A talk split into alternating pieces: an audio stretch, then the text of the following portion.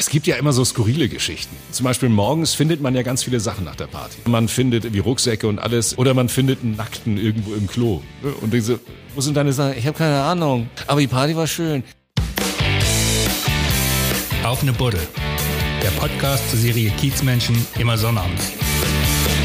In der dicken Mopo. Hallo, ich bin Wiebke Bromberg und im Hintergrund ist mein Kollege Marius Röhr. Heute sind wir zu Gast im Headcrash auf dem Hamburger Berg bei Viktor Hacker. Er ist Sprecher, Autor, Kabarettist und seit knapp 35 Jahren auch Türsteher auf dem Kiez. Moin, Viktor. Ja, ein herzliches Moin und vielen Dank für die Einladung. Ja, wir danken dir und erstmal Prost. Prost. Du bist eigentlich Sprecher. Gib doch mal am Anfang eine Kostprobe deines Könnens? Ich bin tatsächlich hauptberuflich Sprecher. Das heißt, ich mache Werbung, ich mache Voice-Over für Imagefilme, hm, Off-Kommentare für Dokumentationen und dergleichen. Das ist eigentlich mein Hauptberuf. Wenn ich auf die Bühne trete, dann versuche ich ja, diese verschiedenen Charaktere auch stimmlich zum Leben zu erwecken. Und das funktioniert natürlich dann äh, sehr gut auch im Dialog, wenn dann so verschiedene Leute da rumlaufen und sagen, ja, ich, äh, schönen guten Tag, ich sollte eigentlich hier jetzt irgendwie meine Tasche vorzeigen. Jo, wir wollen natürlich sehen, was da drin ist, ne? Und da kann man natürlich auch viel mit so Hamburger Slang mitarbeiten, irgendwie, weil ich bin geborener Hamburger in der mindestens achten Generation jetzt und da geht das Hamburgische sowieso nie ganz raus. Aber du arbeitest auch als Türsteher. Wie kommt es, dass du Türsteher bist? Wie bist du da gelandet? Äh, als geborener Wilhelmsburger, da hat man immer so einen kleinen Hooligan in sich drin. Und wenn man in Wilhelmsburg in den 70er und 80er Jahren aufwuchs, dann hat man eine gewisse Ghetto-Erfahrung gehabt. Das heißt, man hat eine Erfahrung mit Konfliktkulturen. Ne, also es geht ja nicht immer nur darum, irgendwie, dass man sich jetzt da plötzlich mit irgendwelchen Leuten haut, sondern es ist eher das Gegenteil. Es ist eher so, dass man versucht, äh, Situationen zu handeln, die schnell haarig werden können. Und das ist natürlich die beste Vorbereitung, um an der Tür zu stehen. Und so, insofern funktioniert das eigentlich am besten, wenn man vorher schon mit Gewalt und mit Gewaltkonflikten äh, zu tun hatte. Da kann man äh, solche Sachen gut handeln. Und bei mir fing das eigentlich damit an, dass ich Anfang der 80er in schwulen Kneipen gearbeitet habe. Also ich muss dazu Folgendes sagen. Meine Mutter hatte einen besten Freund, Hartmut hieß der, und der war, wie man so klassisch sagte, eine Teekanne. Ne? Das heißt, wie die linke Hand dann so an der Hüfte und die rechte wie, wie bei der wie die Tülle einer Teekanne so nach vorne, also die klassische Haltung. Ich komme aus der Skinhead-Kultur, also nicht aus der rechten, sondern aus der originalen Ska-Punk und, und, und eben Oi-Musik. Und da war ich kurz davor, eigentlich so mit meiner Bomberjacke oder meiner Harrington-Jacke und meinen äh, Doc Martens abzugleiten in die rechte Ecke. Und da habe ich dann Hartmut kennengelernt. Das war ganz lustig, weil äh, plötzlich lernte ich jemanden kennen, der für mich eigentlich sowas wie ein Feindbild immer war. Schwul und auch noch sehr tuntig, ne, wie man damals sagte, also sehr offensichtlich schwul. Ne? Mhm. Und ähm, der hatte aber diese Angewohnheit, wenn jemand einen Spruch über ihn brachte, brachte er eigentlich noch einen viel besseren und viel lustigeren Spruch über sich. Und ich habe irgendwann dann festgestellt, das ist eigentlich so die richtige Würde und das finde ich toll. Ne? Und dann will ich seine Welt auch mal kennenlernen. Mhm. Dann sind wir losgezogen, sind damals in diese kleinen äh, Cafés und Kneipen, die es da noch gab, das war ja damals alles noch sehr, sagen wir mal, justiziabel, weil äh, schwul zu sein war eigentlich verboten. Ne? Und ähm, der entsprechende Paragraph wurde ja erst viel später abgeschafft. Und nun ist das so, dass wir im Café Tuk Tuk sind wir gelandet. Das war so sein Lieblingsort. Und das war nicht nur ein Ort, wo eben halt die äh, schwule Szene sehr aktiv war, sondern wo äh, die schwule Szene auch sehr politisch war. Aber in der Türsteher-Szene bist du gelandet ähm, wegen Weil des ich schwulen in der, Freundes? Ja, ich habe dir im Vorfeld schon gesagt, ich neige zur Abschweifung. das könnte schwierig ja, werden, ihr also, müsst mich ja, bremsen. also wir, wir gehen einfach mal zurück zu, warum bist du Türsteher geworden? Weil ich in den schwulen Clubs dann ähm, nicht nur so rumhing, sondern einfach auch dann mal irgendwann gefragt habe, so äh, hier, man ist ja als Wilhelmsburger Junge, ist man permanent auf der Suche gewesen nach, nach äh, Einnahmequellen, weil Taschengeld und so, naja, gab es eigentlich nicht und wenn dann nur unregelmäßig. Ja, wie alt war ich da? Da war ich so 20. Da hieß es dann so, pass auf, wir haben da so eine spezielle Party, wie kannst du da den Tresen machen? So, und, ähm, und dann stand ich hinterm Tresen und dann kam äh, bei dieser speziellen Party, die eigentlich so eine Geburtstagsparty war, die auch so ein bisschen ausuferte mit ganz viel Lederschwulen und alles und so, das war schon eine ziemlich witzige Welt. Äh, da war das so, da kam dann plötzlich so, so eine Horde Skins rein, aber Nazi-Skins. Und äh, die äh, machten da tierischen Lärm. Ich bin dann über den Tresen geflankt, habe einen weggeschubst und mir den nächsten gegriffen und wir kannten uns von Punkrock-Konzerten und so. Ne? Und, äh, und ich sage, wie ihr, ihr verpisst euch hier, ihr habt ja nichts zu suchen und so mit 20. Ne? Und, äh, Und dann guckten die, waren die aber ganz irritiert, weil äh, ein Skinhead, den sie kannten, irgendwie steht da plötzlich vor ihnen in einem Schwulenladen. Äh, Victor, was machst du denn hier und so? Und dann so, ich arbeite hier und ihr verpisst euch jetzt. Und dann sind die einfach völlig verdattert gewesen und rausgegangen. Also ich hätte das gar nicht überlebt, aber das war, das war dann in dem Moment so das Überraschungsmoment. Ne? Und da hieß es dann, sag mal, du scheinst ja ganz gut so deeskalieren zu können und dies und das. Hast du nicht Lust, hier an der Tür zu stehen, weil die öfter mal so Ärger hatten mit Leuten. Ne? Und ja. dann habe ich dann halt ja angefangen an der Tür. Okay. Ähm, du sagst, du warst irgendwie viel in Schwulenläden unterwegs. Bist du selber homosexuell? Ja, das ist ja so eine tragische Geschichte in meinem Leben. Ne? Ich habe diese Schwulenwelt kennengelernt und fand die ganz toll, weil die eine ganz andere Art von Männlichkeit hatten, weil es eben nicht so, wie man heute sagen würde, toxisch war, sondern eher äh, fröhliche Art von Männlichkeit, also auch physisch für ein für ein Kind aus der Arbeiterschicht ist es natürlich immer so eine tolle Sache, dicke Arme und so, ne, und kräftig sein und Sachen durchtragen können und so. Und die waren so drauf, waren aber gleichzeitig fröhlich, waren also nicht so verbissen und nicht so, so grimmig. Ne? Äh, und dann irgendwann, ich habe es auch mal, ich habe es eine ganze Zeit lang versucht. Ich dachte, wenn ich mich hier so wohlfühle, dann muss ich ja auch schwul sein. Und stellte dann fest, so, ich bin leider eine Hete. Aber die waren sehr nett. Die haben gesagt, du kannst ja nichts dafür, du darfst trotzdem bei uns bleiben. das ist aber freundlich. Lebst du in einer Beziehung? Ja. Ja. Zurzeit ja, ja. Auch Kinder? Oder? Nein, nein, ich habe keine Kinder. Das war für mich immer ich weiß nicht, die Frage, mich zu vermehren, mich fortzupflanzen, hat sich nie gestellt, weil ich hatte eigentlich immer Angst, früher so, ich könnte so werden wie meine Eltern. Ne? Also die waren eigentlich, es waren keine schlechten Menschen. Sie waren nur, äh, sie konnten sich gegen ihr Umfeld nicht wehren und gegen die Werte und Normen, die ihnen von außen aufgedrückt wurden, konnten sich nicht trennen, weil, äh, weil das hieß immer so, Scheidung gibt's nicht, das, das gehört sich nicht, ne? Und die müssen zusammenbleiben und, und also außen hui im Pfui, das ist so typisch für solche Viertel eigentlich. Also Erzähl mir mal, wie der Alltag eines Türstehers so aussieht. Was für Geschichten erlebst du so? Ähm, gemeinhin wird ja immer kolportiert, wir würden nur Leute abweisen und hätten die ganze Zeit Ärger und würden uns mit irgendwelchen Menschen hauen, äh, was nicht der Tatsache entspricht. Die Tatsache ist eigentlich, dass der, der Türmensch äh, ist ein Kommunikationsknotenpunkt. Ne, das heißt, wir stehen vorne am Eingang, wir repräsentieren auch ein bisschen den Club, weil die Stimmung, die wir den Gästen mitgeben beim Reingehen, die nehmen die dann auch mit zur Party nach drinnen. Wenn ihr da reingeht, wir möchten, dass ihr feiern könnt und gerade wenn es um äh, weibliche Gäste geht und so, wenn ihr euch unwohl fühlt, wenn ihr das Gefühl habt, irgendwas ist komisch, kommt zu uns, sprecht uns an, wir sind dafür da. Ne? Wir wollen, dass ihr euch hier wohlfühlt. Ne? Und wenn dann jemand lacht, dann sag ich, pass mal auf, wenn du jetzt als Typ darüber lachst, dann bist du vielleicht genau eine der Personen, die ich im Auge haben werde. Äh, Türstehen naja, man, man setzt natürlich das Hausrecht durch. Dafür ist man da. Man ist ja nichts anderes als das Hausrecht in 3D. Ne? Also man ist die Stimme des Inhabers. Und wenn der Inhaber sagt, pass auf, äh, wie hier zum Beispiel im Headcrash, äh, ist der Zutritt ab 18. Ne? Und ähm, alle anderen Kriterien, äh, ob jemand Zutritt erhält oder nicht, sind eigentlich nur, ist derjenige noch körperlich wie geistig in der Lage, der Party zu folgen, also nicht zu betrunken oder mit anderen Erfrischungsmitteln betäubt. Äh, oder ist, ist der oder die unfreundlich? Ne? Also das sind eigentlich die einzigen Maßgaben, die man hat an der Tür. Ne? Und äh, alles andere regelt sich ja von selbst. Diese ganze Geschichte mit äh, speziellen Clubs, wo dann so ein Selector an der Tür steht, äh, der dann sagt so, nee, die Klamotten passen nicht und dies und das, irgendwie, das gibt's natürlich auch, aber das ist auf dem Kiez eigentlich relativ selten. Ähm, wahrscheinlich führst du immer wieder dieselben Diskussionen an oh, der ja? Tür. Ne? Ich kann mir vorstellen, dass man jeden Abend dann dasselbe erzählt. Was ist so typisch für Türsteher-Diskussionen mit Gästen? Ganz typisch ist äh, die Diskussion um das Fremdgetränk oder wie mein bester Freund Henning und Bühnenkollege immer sagt, Getränk mit Migrationshintergrund. Also äh, ein Getränk, das nicht in diesem Laden erworben wurde, sondern woanders und jetzt äh, meistens versteckt von den Gästen äh, hineingeschmuggelt wird. Und das ist natürlich im höchsten Maße geschäftsschädigend, ne? weil wir leben ja nicht davon, dass wir hier Kultur anbieten und so. Ich meine, eine Kneipe äh, verkauft ja nicht Getränke oder eine Bar, sondern sie verkauft Atmosphäre. Aber sie muss vom Getränkeverkauf leben. Ne? Das heißt, wenn, wenn zu viele Leute Fremdgetränke reinschleppen, die sie irgendwo anders erworben haben, im Supermarkt oder im Kiosk oder sonst wo, irgendwie, dann wird das irgendwann an so einem Abend mal richtig teuer für den Laden. Ne? Und das ist so eine Grunddiskussion, die wir führen. Ne? Man sagt so hier, du kannst gern rein, aber dein Bier, das muss leider draußen bleiben. Beziehungsweise du darfst das Bier schon mit reinnehmen, aber nur inwendig, im Gast. Und dann diskutiert man endlos. Ne? Dann heißt das so, ja nee, das habe ich bei euch gekauft. Ne? Ich sag, wir haben gerade erst aufgemacht, du warst noch gar nicht hier. ja nee, gestern. ja, man, oder Wasser, ne? das ist doch nur Wasser. Ne? Und oh, das ist außerdem eine Plastikflasche, wie, ne? Also wegen Glasflaschenverbot. Ich sage, das ist schön für dich und schön ne, für dein Portemonnaie, aber nicht für unseren Laden. Du kannst ja nicht einfach, ja, aber ich bin Diabetiker und ich brauche Wasser. Ja, kriegst du am Tresen. Muss nur fragen. das sind so die Hauptdiskussionen. Ne? Oder jemand ist zu betrunken und dann sagt man so, euer Kollege, der kann nicht mehr ne, den können wir nicht mehr.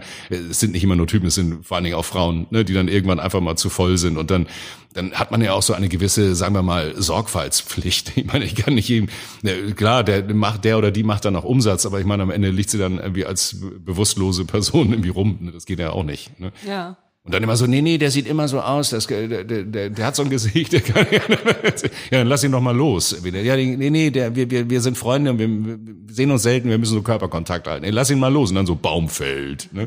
Also ne, das ist so ein Klassiker. Witzigerweise äh, bei, bei, äh, bei Männergruppen zum Beispiel, wenn die mal so zusammen losgehen und wenn die so ein bisschen, sagen wir mal, an der oberen Grenze des ausgehfähigen Alters auf dem Kiez sind, also so 35, ne, dann, ne, dann äh, ich will hier keine Altersdiskriminierung betreiben, aber es ist halt so das oh, Durchschnittsalter. Schon, oder? Ja, das Durchschnittsalter ist anders. Ich habe auch schon mal zu jemandem gesagt, so, es tut mir leid, ich kann nicht hier nicht ran, also bist du alt. Ja, aber du bist doch genauso alt wie ich. Deswegen stehe ich ja hier draußen an der Tür. das war dann immer ein Spaß. Ähm, wenn eine Männergruppe unterwegs ist, ist meistens der dritte Mann zu besoffen. Das heißt, äh, der, der zweite ist der Fahrer, der ist nüchtern. Ne? Bloß wenn sie den an die, an, die, an die Front stellen und das ist vier Uhr morgens, dann stehst du natürlich als Türperson da und denkst so, wieso bist du so nüchtern? Was stimmt mit dir nicht? und deswegen stellt man den leicht Betrunkenen nach vorne, ne, den, äh, den Fahrer dahinter und so, dass man gleich wieder einen guten Eindruck hat und dann den völlig besoffenen Detlef, der ne, seit fünf Jahren das erste Mal wieder feiern geht. Ne? Okay. So. Und wenn man jetzt sagt, irgendwie so, den könnt ihr leider nicht mit reinnehmen, also, ne, und dann endet das auf zwei Weisen. Entweder es gibt Streit, also verbal, ne, und dann sind alle beleidigt und ziehen woanders hin und werden da auch wieder abgewiesen. Oder aber sie lassen den Kollegen einfach draußen stehen und gehen rein und kommen nicht wieder. Oh Gott, und dann steht und er da. Steht dann bei dir, oder? Ja, steht dann da, hält sich dann wie im Roche zum Beispiel, hat man so Tische, hält sich so am Tisch fest und so, ne, und sagt dann auch so von, nee, ja, ich weiß auch nicht, meine Kollegen sind weg, ne? Aber pass auf, ich erzähle meine Geschichte, eine spannende Geschichte aus der Pinneberger Kreissparkasse, wo ich arbeite. Ne? Und dann stehst du halt da und der tut dir eigentlich nichts, aber es ist sehr anstrengend. Ne? Ja. Meistens ist das aber so, dass diese dritte Person gar nicht mehr möchte. Und die sind richtig froh, wenn dann so eine Türperson sagt so, Alter, dein Abend ist hier jetzt vorbei, setz dich ins Taxi, fahr nach Hause. Ah, endlich. Ne? Aber sie bleiben in der Regel dann an deiner Seite kleben, ja? Ja, ja, man ist so ein bisschen die Fusselbürste, ne? Die, die, die Tierhaare aus der Nacht kämmt, ne? Also die Betrunkenen. ja, schickst du die dann auch weg und sagst, oh komm, nerv mich nicht, geh weiter. Naja, man, äh, es ist, man versucht ja freundlich zu bleiben. Sag mal, freundlich im Ton bestimmt in der Ansage, sage ich immer. Ne? Also das heißt, es muss ankommen, die Botschaft. Äh, man, wir sind ja auch, ich bin nicht sein Freund dann, ne? weil ich bin ja auch derjenige, der Nein sagt oder der Anweisung gibt oder sagt, pass auf, du hast jetzt zum zweiten Mal hier oben geraucht, also im oberen Floor hier zum Beispiel in diesem Laden, und hier ist das Rauchen verboten, ich habe dir eine Ansage gemacht, jetzt musst du leider gehen. Ne? Das heißt, 50 Prozent der Leute finden dich immer richtig scheiße. Ne? Das ist so wie der Schiri auf dem Platz, ne? also er kann nur die Hälfte zufriedenstellen. Und deswegen muss man eine gesunde Distanz eigentlich auch haben. Aber andererseits natürlich auch freundlich bleiben. Ja. Was leichter fällt, je länger man den Job macht. Freundlich bleiben? Ja, gemeinhin heißt das immer, äh, die Nerven werden dünner und man wird dann, äh, die Lunte wird kürzer, aber das stimmt eigentlich nicht. Also wenn man äh, lange arbeitet und es schafft, also ich habe zum Beispiel jetzt diese ganzen Jahre hinter mir und ich habe in der Zeit, ich glaube, sechs oder sieben Anzeigen mal gehabt, wovon die Hälfte Quatsch war. Ne? Die andere Hälfte, ja, da bin ich dann geplatzt. Ne?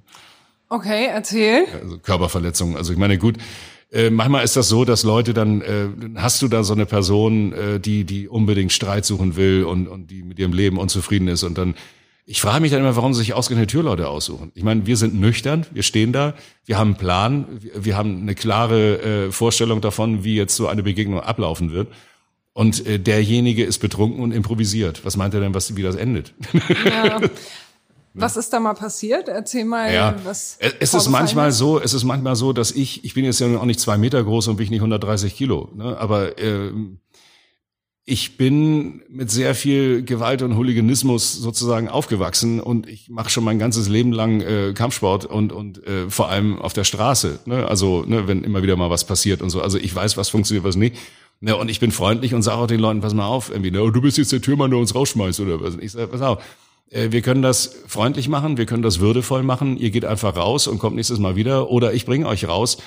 Äh, es wird immer gleich enden. Ihr seid dann draußen. Ne? Aber ihr könnt euch aussuchen, wie das Ganze abläuft. Ne? Und mal ganz im Ernst. Ihr steht jetzt zu zweit bedrohlich vor mir und ich lächle immer noch und spreche ruhig mit euch. Denkt mal drüber nach. Ne? Hm. Und naja, und meistens dringt man durch. Ein Kollege meinte mal zu mir, ich hätte so ein, so ein Talent, ich wäre wie so ein Gästeflüsterer. Das heißt, er geht irgendwo hin, erklärt, dass derjenige gehen muss und er hält sich dann überall fest und macht Riesenalarm. Und, und, das, ne? und bei mir äh, würden die dann immer so zusammensacken und, und losmarschieren. Okay. Aber, Aber ich, wenn du schon Anzeigen bekommen hast, marschieren sie ja nun nicht immer. Ja, was, was war das für, ja, das, das, das, das Beknackteste, was, was mal, das Beknackteste, was mal passiert ist, ist aber auch schon zehn Jahre her, das war vom, vom Roche. Äh, da kam jemand an und wollte sich nun an einem Türmann rächen, der, der ihm wohl irgendwie wehgetan hatte oder irgendwie doof zu ihm war und ging auf mich mit dem Messer los. Wie sich hinterher herausstellte, war ich das gar nicht, den er meinte. Also äh, er meinte dann auch vor Gerichte, wieso, die sehen alle gleich aus, sind das wieder als Nazis. Ne? Und, ja, super. Ne? Okay, ne? weil der sollte vor Gericht dann so, ja, der, der, der, der Schädiger und der sitzt ja hier und so, wo ist denn der überhaupt? Ne? Und so, der sitzt doch da, Herr Hacker, und so, den kenne ich nicht. ja, aber es endete halt damit, dass er auf mich losging, mein Kollege dann ihm kurz so, hey, ne, zurief, äh, er sich umdreht und ich in dem Moment dann, er hat mir seinen Arm griff mit dem Messer und ihm, er hatte auch keine Ahnung, der hielt das da so ausgestreckt und fuchtelte damit rum, der hat überhaupt keine Ahnung vom Messerkampf gehabt. Ja, und hat, und habe ihn dann zu Boden gebracht und ich war echt sauer an dem Abend, weil ich schon mehrfach irgendwie mit so Leuten zu tun hatte.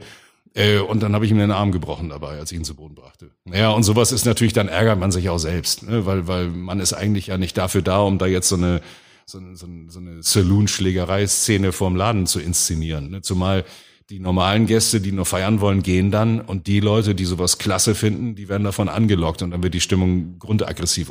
Ist das im Nachhinein so, wenn dir sowas passiert, dass dir das irgendwie zusetzt, dass dir das leid tut. Mir tut das dann leid, wenn derjenige betrunken war und, und eigentlich wahrscheinlich kein schlechter Mensch war, aber in dem Moment einfach nur völlig Kontrollverlust hatte. Und ähm, eigentlich versuche ich das, äh, ich bin ja Sprecher, ich kann meine Stimme sehr tief nach unten bringen und ich kann sehr laut werden.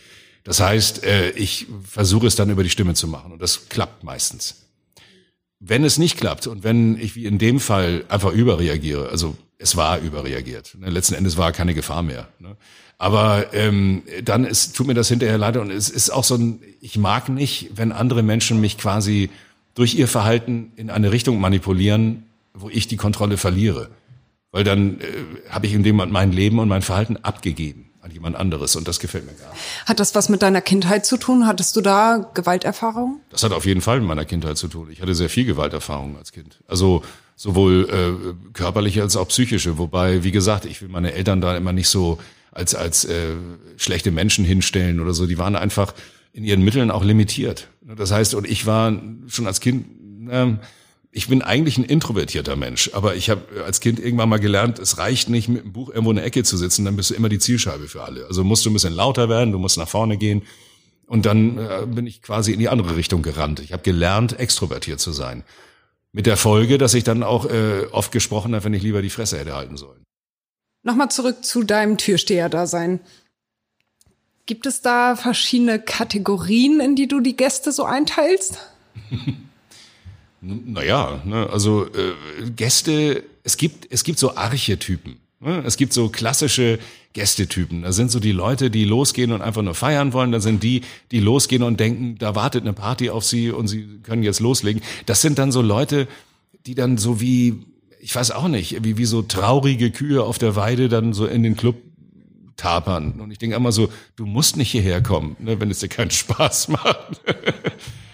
Na, dann gibt's natürlich die Aufgerüschten, die sich richtig schick gemacht haben, von denen man weiß, sie bringen die Party mit, weil wir liefern ja nur die, die Rahmenbedingungen. Ne? Also die Leute müssen ja selber feiern. Ne? Es ist ja nicht so, dass ich bin hier, jetzt entertaint me, ne? so wie Nirvana mal so schön. Naja, ne, und, äh, ähm, und da gibt's natürlich so, so verschiedene Typen, gerade bei, bei den Kerlen. Dann, dann hast du die, die äh, dann morgens losgehen und dann ziemlich nüchtern sind, um sich dann äh, quasi Resterampe-mäßig dann äh, so betrunkene Frauen zu suchen und solche Sachen. Sehr das unangenehm. Zieht? Sehr unangenehm. Das funktioniert? Ja, ja. Ne, es sei denn, da kommt so ein komischer kleiner fieser Türmann wie ich und, äh, und wartet immer ab, bis äh, der Typ mal aufs Klo geht und dann zu dem Mädel hingehen und sagt, ach guck, ist er seine Schuppenflechte wieder los oder hat er jetzt wieder Probleme mit, äh, mit, diesen Filzläusen? Also ich weiß nicht.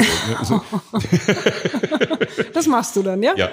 Ah ja. Mhm. Also wenn ich so, ein so ein Arschloch sehe, das dann nüchtern ankommt und äh, versucht, irgendwelche betrunkene Mädels um den Finger zu wickeln, vorher noch mal ein bisschen betrunkener zu machen und so. Ne? Ja, gibt's das andersrum auch? Ja, es gibt, Mädels, äh, die- ich nenne das immer Billigprostitution. Ne? Also so Mädels, die losgehen, kein Geld dabei und alles und sich dann den ganzen Abend lang von irgendwelchen Typen aushalten lassen.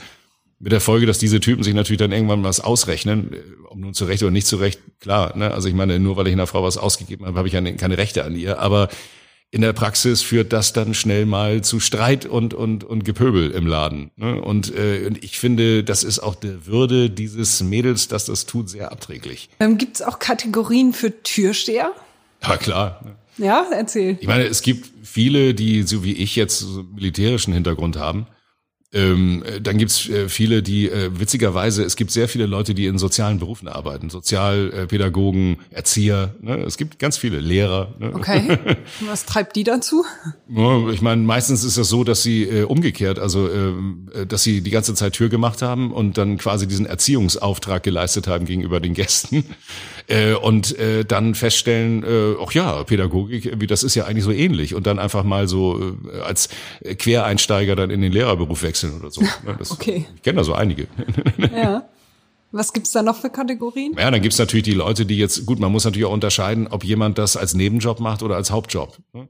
Wenn man das als Hauptjob macht, dann hat man natürlich äh, keinen Ausgleich, sondern hat man, dann hat man die ganze Zeit nur diese Diskussion mit Menschen und, und man erinnert sich als Mensch ja immer gern an die negativen Dinge. ne? Also äh, die Blumenwiese war keine Gefahr, aber der Säbelzahntiger war eine Gefahr, wenn der in der Höhle nebenan wohnte. ne?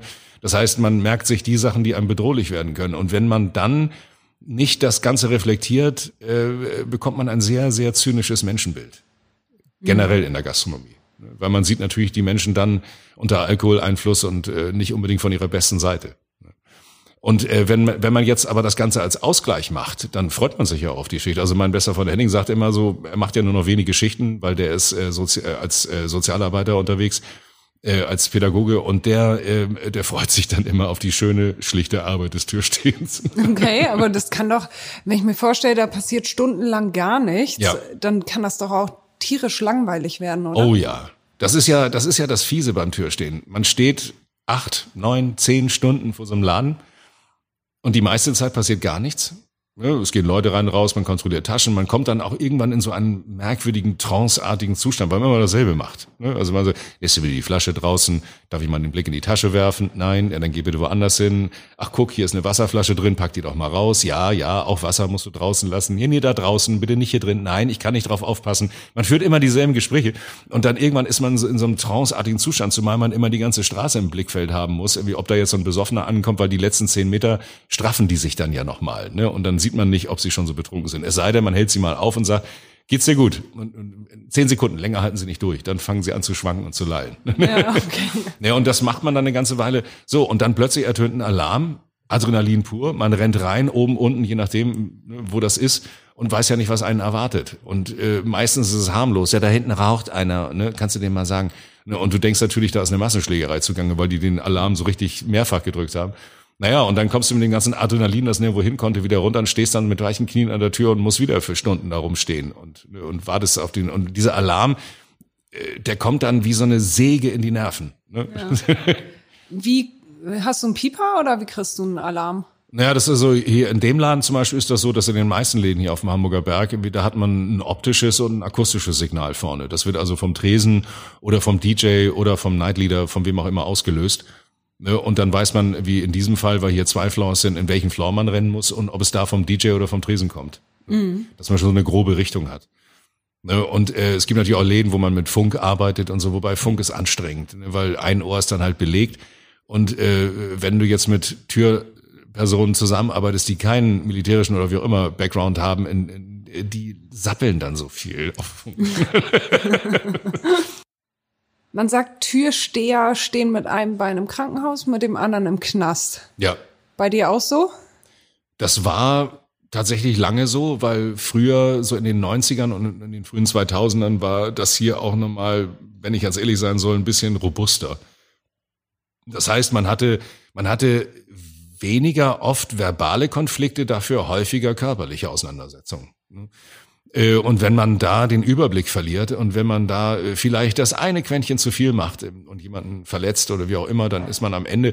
Es ist ja so, dass äh, wenn Leute betrunken Streit anfangen, äh, erinnern sie sich nächsten Tag natürlich überhaupt nicht mehr daran, dass sie angefangen haben, sondern sie sind natürlich völlig unschuldig, weil sie haben einen normalen Beruf, sie haben äh, was Ordentliches gelernt ne, und äh, kann ja nicht sein. Ne? Und äh, schönste Begründung hatte ich mal so von wegen, nee, mein Freund Michael, der ist Lehrer der schlägt sich nicht. Und ich denke so, hm, vielleicht ja. gerade weil er Lehrer ist, hat er Ärger gesucht, weil er endlich mal den Frust loswerden wollte. Du hast also entweder, äh, wenn du Pech hast, äh, rennst du irgendwo rein und versuchst irgendjemanden äh, davon abzuhalten, jemand anderen zu verhauen und alles und, und übersiehst dabei die ganzen Kumpels von demjenigen, der gerade Streit gesucht hat. Und dann hast du den einen unter Kontrolle und dann bekommst du von hinten eine Flasche drüber gezogen. Also das, es ist oft ja auch so, dass Menschen, wenn sie frustriert sind, irgendwo damit hinwollen und der Alkohol ist ein ganz schlechter Riegel davor. Ja. Warst du auch schon mal im Krankenhaus? Nee. Noch gar nicht? Nee, ich habe jetzt immer Glück gehabt. Wurdest noch nie verletzt? Naja, so blaue Flecken und alles, die gehören ja aber auch dazu. Ne? Das ist ja, wie gesagt, dieser kleine innere Hooligan, der auch ein bisschen Konfliktspaß haben muss. Wenn hier oben zum Beispiel, wenn, wenn hier, äh, wir haben ja zwei Floors und dem einen läuft dann immer Hardcore, also im Sinne von Metal, Metalcore, New Metal und Kram. Äh, und äh, wenn dann so ein richtiges Moshpit losgeht und du hast da Leute drin, die das normalerweise nicht tun, ne, so Kiez-Touristen und so, ne, da muss man dann schnell eingreifen, weil die das ufert aus. Ne, die kennen die Grenzen dann nicht. Und dann, mhm. dann liegt da einer und alle trampeln drauf rum. Also das, da muss man dann da rein und in dem Moment, wo man da rein sich reindrängt, ist klar, die Leute sind noch mittendrin das heißt, man bekommt den einen oder anderen Ellenbogen, aber ohne böse Absicht. Und das muss man dann einfach einstecken. Das gehört dazu. Also blaue Flecken, äh, eine wackelige Nase und alles und sowas, das habe ich schon oft gehabt. Aber eigentlich nicht durch Schlägereien, durch, sondern durch solche Sachen. Bei. Okay, jetzt nicht absichtlich, dass dich nein. ein Gast äh, verletzt hätte. Nein, nein. Gibt's denn hier auch so total lustige Geschichten? Es gibt ja immer so skurrile Geschichten. Ne? Also zum Beispiel morgens findet man ja ganz viele Sachen nach der Party. Ne? Also die ganzen äh, meine Jacke wurde gestohlen, Dinge, die findet man äh, dann meistens woanders im Raum. Ne? die wandern dann so rum. Äh, oder man findet wie Rucksäcke und alles, äh, naja, ne? und eben halt auch manchmal so ein paar Schuhe und eine Hose dazu. Und man denkt sich, es ist hier kein Hinterausgang. Ich habe hier niemanden nackt rausgehen sehen. Was ist hier los? okay. Oder man findet einen Nackten irgendwo im Klo. Ne? Und diese, wo sind deine Sachen? Ich habe keine Ahnung. Aber die Party war schön. Ne, oder ich habe das im Roche mal erlebt, da haben wir versehentlich mal einen eingesperrt. Oh der ist irgendwie übersehen worden. Man geht ja zum Schluss immer durch und guckt irgendwie auf den Klos und alles, ob wirklich niemand da drin ist und so, den man da vergessen hat, der da eingeschlafen ist. Und dann äh, hat er die Polizei gerufen irgendwann, hat aber vorher dann erstmal sich dann die Party weiter gut gehen lassen und hat sich da erstmal so am, am Schnapsausschank bedient. Oh, hat das aber bezahlt. Er hat dann irgendwie Geld hingelegt und so. Das ist für einen Schnaps. Wann ist für dich Schluss als Türsteher? Ich habe das jetzt schon runtergefahren, weil irgendwann kommt man natürlich an ein Alter, ich werde jetzt 55 äh, Ende des Jahres, äh, wo man, äh, na gut, also körperlich geht's mir gut, ich, ich mache ja Sport, ich, ich sauf nicht und, und äh, nehme nichts anderes und so, gut, äh, ich rauche Zigarillos, aber ich, äh, mir geht's eigentlich ganz gut. äh, ich fühle mich fit, ich kann auch so eine Schicht durchstehen, weil das lange rumstehen und dann ab und zu mal hoch und runter und alles ist anstrengend, aber das, da, da merke ich nicht so viel von. Nur man möchte natürlich irgendwann nicht da als Großvater an der Tür stehen. Man hat es ja ab und zu mal, dass jemand sagt so, ah, du bist mit meiner Mutter zusammen zur Schule gegangen. Ne? Und dann, ah, scheiße. Ne? Und dann, äh, aber jemand, wo man dann hört so von wegen, oh, du warst ja mit meinem Großvater im Boxclub. Ne? Also da äh, wird man dann wahrscheinlich zwangsverrentet und das möchte ich gern vermeiden. Das heißt, ich fahre schon runter ich werde wahrscheinlich sowieso in naher Zukunft, na, vielleicht die 35 nochmal voll machen jetzt, ne? Also ein halbes Jahr ist ja noch. Was passieren dir als Türsteher so für Geschichten? Hast du da Beispiele? Da habe ich jede Menge Beispiele für. Also es passieren uns als Türleute ja ständig merkwürdige Kommunikationsgeschichten. Eine meiner Lieblingsgeschichten ist eigentlich, da war die Tür gerade erst geöffnet Ne? Man hat dann äh, gerade die Tür aufgemacht, hat so die Kisten hingestellt, hat so ein, die Musik angemacht, vorne ist ein Lautsprecher, damit die Leute mitkriegen, dass hier was los ist. Und dann kam ein Mädel rein, sagte auch Hallo, ging rein und wir haben vorne im Eingang so eine kleine Tür. Das ist nur so ein Kabuff. Da stehen, da steht ein Verstärker drin für die äh, Anlage vorne und Putzmittel und ein paar Regale und eine Wand. Ne? Und ich sagte zu ihr, machst du die Tür bitte wieder zu? Und sie meinte dann so, Ja, kann ich da nicht durch? In den Club? Ich sage, nee, da musst du einfach nur geradeaus durchgehen und dann ist unten der Club. Ja, nee, ich will ja nebenan rein. Ich sage, dann gehst du einfach hier aus der Tür raus, drehst dich nach rechts, machst fünf Schritte und wieder nach rechts und bist im anderen Club. Und ich komme nicht durch die Tür durch und machte sie wieder auf. Ne? Dann meinte ich so, okay, äh, du könntest jetzt Anlauf nehmen und mit etwas Schwung mag es dir gelingen, die Mauer zu durchbrechen. Dass ihr Türleute immer so Klugscheißer sein müssen, ist zum Kotzen. Ne? Und ging raus nach links und verschwand in die Nacht. Ne? Also äh, ich weiß nicht, wo sie hinging, wo sie ankam, aber ich hoffe, sie hatte noch einen schönen Abend. Ein anderer Klassiker ist eigentlich, du stehst da, hast jetzt so zwei, dreihundert Gäste bedient, aber so ein Klassiker ist eigentlich, äh, jemand kommt raus und du weißt schon, oh, er wird jetzt gleich die 500-Euro-Frage stellen. Er hat nämlich sein Handy am Ohr, guckt dich an, guckt ganz hektisch in die Gegend, guckt nach draußen, kommt wieder rein. Und dann kommt die Frage, hast du meine Freundin gesehen? Ne, und dann könnte man jetzt fragen, wie sieht deine Freundin denn aus? Und dann kommt meistens sowas wie, ja, sie ist ungefähr so groß, macht dann so eine Handbewegung, so 30 Zentimeter nach oben, nach unten, hat braune Haare und äh, eine Handtasche dabei. Und ich sage, okay, äh, das waren so ungefähr 200 weibliche Gäste, die wir äh, in diesem Duktus schon den Abend hier über hatten. Ja, nee, du hast ihre Tasche kontrolliert und äh, sie sollte ihre Flasche draußen lassen. Jetzt sind wir bei 100, 150 ungefähr. Das kann man immer weiterführen. Also gibt man diesemjenigen dann eine, eine Antwort, die ihm nichts nützt, mit der er aber was anfangen kann. Man sagt, klar war deine Freundin gerade hier. Die ist jetzt nach links runtergegangen ins Roche, du sollst nachkommen. Und dann marschiert er los. Meistens passiert jetzt Folgendes, es kommt irgendwann eine Frau raus, guckt dich hektisch an, hat ihr Handy am Ohr, ist ungefähr so groß, also 30 Zentimeter nach oben und unten, hat eine braune Handtasche dabei und äh, in dem Moment, wo sie dich fragen, sagst du, du suchst deinen Freund, ne? Ja, ist der hier rausgekommen, ne? Und dann, äh, ja, der war gerade hier, äh, der ist oben ins Eckspar gegangen. Du musst also jetzt weiter nach oben, irgendwie, du sollst nachkommen. Ne? Und dann geht sie rechts hoch. Dann laufen die die ganz aneinander vorbei. Irgendwann taucht dann der Typ wieder vor dir auf Ne? Und dann, ey, gut, dass du wieder da bist. Gut, dass du da Pass auf, deine Freundin hat eine alte Schulfreundin getroffen. Die beiden sind ins Lunacy gegenüber, ne? große Schaufenster und so. Deine Freundin sehe ich gerade nicht. Ich glaube, die ist auf dem Klo. Äh, aber die Schulfreundin sehe ich, diese rothaarige Frau da, die, wie sagst du, Sahneschnitte, äh, wenn du meinst, ja, jedenfalls, das ist die Schulfreundin und du sollst einfach nachkommen. Und dann geht er darüber. Wenn dann die Freundin wieder zurückkommt, kann man natürlich das Ganze, dann kann man den Sack zumachen. Kann man sagen, so, pass auf, dein Freund war gerade wieder hier, ihr habt euch offensichtlich verfehlt der hat seine Ex-Freundin getroffen. Ja, und die sind jetzt beide da ins äh, Lunacy rüber. Ja, genau, da mit der rothaarigen Schlampe, wenn du meinst. Na, jedenfalls äh, hat er seine Ex-Freundin getroffen und vielleicht wird sie ja dazu stoßen. Und dann holt man den Kollegen dazu und dann kann man dieses Live-Theater dann verfolgen. die haben natürlich dann erstmal Streit und das ist alles ganz schlimm und so, aber sie haben jetzt einmal einen richtig spannenden Abend auf dem Kiez erlebt. naja, spannend sind die Abende auf dem Kiez ja schon. Ja, aber 35 Jahre, mehr als äh, fast 35 Jahre hier, nervt dich der Kiez auch? Weil manch einer ist echt schon nach einem Abend bedient. Mich nervt der Kiez eigentlich nicht. Mich nerven manchmal Leute, die mir immer wieder sagen, früher war der Kiez viel schöner. Ne? Und dann frage ich sie immer, welche zehn Jahre meinst du denn mit früher? Ne? Weil der Kiez in den 70ern war ein anderer, in den 80ern wieder ein ganz anderer, in den 90ern wieder anderer. Er verändert sich permanent. Und jetzt ist er, also wenn wir jetzt nicht diese Corona-mäßigen Shutdowns hätten, äh, wäre der Kiez wieder so, wie er um 1900 war. Ein Amüsierviertel für Leute aus Blankenese und Othmarschen. Ne, das war das damals so, da war hier Volksbelustigung und ähm, es sind so Kreisbewegungen. Ne? Das heißt, es wird irgendwann, ich meine, was meinen die Leute denn damit früher besser? Also 80er Jahre oder neu, frühe 90er mit diesen fiesen Piepshows und, und den eher dreckigen Läden, äh, wo man nicht allzu lange an derselben Stelle vor dem Tresen stehen bleiben durfte, weil man dann festklebte. Ne? Und äh, es war eigentlich kein großer Spaß. Es gab auch nicht so viele Läden. Natürlich, wenn äh, eine Sache wie der Kiez wächst und verändert er sich auch, das ist normal. Und äh, es kommen andere Läden dazu. Und natürlich ist das auch kommerziell. Das ist immer Teil des Kiezes gewesen.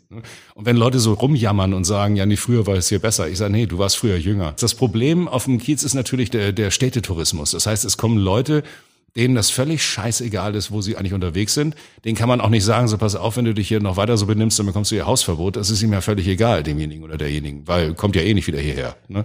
Und äh, Stammpublikum hat natürlich den großen Vorteil, die haben auch ein großes berechtigtes Interesse daran, den Laden wieder betreten zu können. Das heißt, die benehmen sich auch ganz anders. Die haben auch eine andere Identifikation mit dem Laden. Ist dir noch irgendwas wichtig, was du gerne besprochen haben möchtest? Ich habe ja schon sehr viel geredet. Ich habe ja schon gesagt, äh, ihr müsst mich bremsen. Ich neige dazu, nicht mehr aufzuhören. Ähm, mir wäre es wichtig, dass den Menschen klar ist, dass der Kiez sie braucht, sobald es wieder losgehen kann. Und dass sie äh, dann sich bitte nicht daran gewöhnt haben sollen, zu Hause vorm Streaming-Angebot, vorm Fernseher zu versauern, sondern wieder losgehen sollen und unbedingt die Läden stürmen müssen, damit diese Läden wieder aus diesem Loch rauskommen. Ich danke dir sehr für das schöne Gespräch. Ich habe zu danken. Ich mag euren Podcast jetzt schon. Auf einem Buddel. Werde ich auf jeden Fall reinhören. Super, Dankeschön.